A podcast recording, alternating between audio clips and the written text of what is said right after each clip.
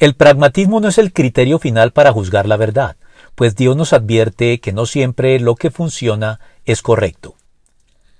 Ya hemos señalado en otro segmento que la Biblia incorpora a la moralidad cristiana el criterio pragmático, por el cual uno de los factores que confirman y refuerzan la obediencia son los favorables efectos prácticos que ella trae sobre el bienestar y la calidad de vida de quienes deciden obedecer.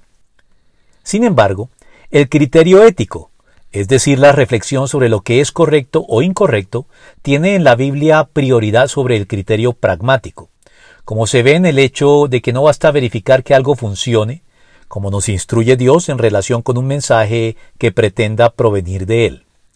Si lo que el profeta proclame en nombre del Señor no se cumple ni se realiza, será señal de que su mensaje no proviene del Señor. Deuteronomio 18:22.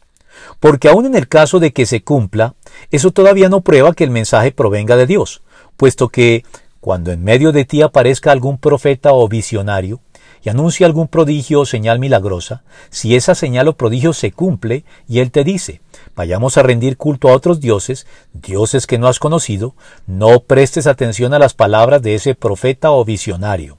El Señor tu Dios te estará probando para saber si lo amas con todo el corazón y con toda el alma. Solamente al Señor tu Dios debes seguir y rendir culto. Cumple sus mandamientos y obedécelo. Sírvelo y permanece fiel a él. Deuteronomio 13 del 1 al 4. Por eso los creyentes, antes de preguntarnos si algo funciona, debemos preguntarnos si es correcto.